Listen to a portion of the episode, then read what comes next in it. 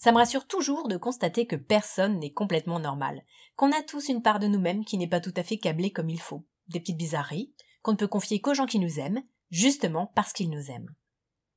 Par exemple, j'ai un ami qui est obsédé par sa sueur. C'est quelqu'un qui d'après lui transpire beaucoup. Euh, moi j'ai jamais remarqué qu'il transpire plus que les autres, ni visuellement ni olfactivement, mais bon, toujours est-il que c'est très présent dans sa vie et qu'il en parle tout le temps. Ça donne des conversations comme ça.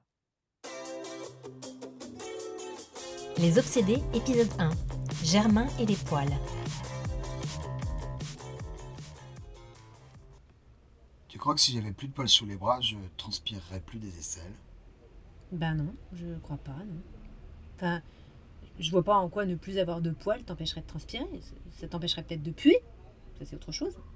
Je vois pas pourquoi ça empêcherait la sueur de sortir. ben, Je sais pas, je, je me dis que c'est peut-être mes poils qui me tiennent chaud, tu vois. Mais tu transpires jamais d'endroits où t'as pas de poils? Si, mais ça sent pas pareil. Ah Tu vois? C'est- pas suer, c'est puer qui te dérange en fait. Je pue pas, je, je mets de la pierre d'Alain. Mais alors où est le problème? L'extrait de roche à l'élite a une vertu spéciale. Elle vient se fixer sur les fanères cutanées, plus vulgairement appelées bah, les poils, et neutraliser les petits organismes qui s'y sont fixés et qui sont justement à l'origine des mauvaises odeurs. Hmm. Du coup, si j'enlevais mes poils, la pierre d'Alain elle pourrait plus être efficace, puisqu'elle aurait plus rien à quoi s'accrocher. Mais ce que je comprends pas, c'est si c'est tes poils qui puent et que t'en as plus, bah, t'as plus besoin de pierre d'Alain. Ouais. Ah, de toute façon, tu, tu dis de la merde. Je crois bien que la pierre d'Alain, ça marche aussi sur la peau. Il y, a, il y a bien des filles qui s'épilent les aisselles et qui en utilisent.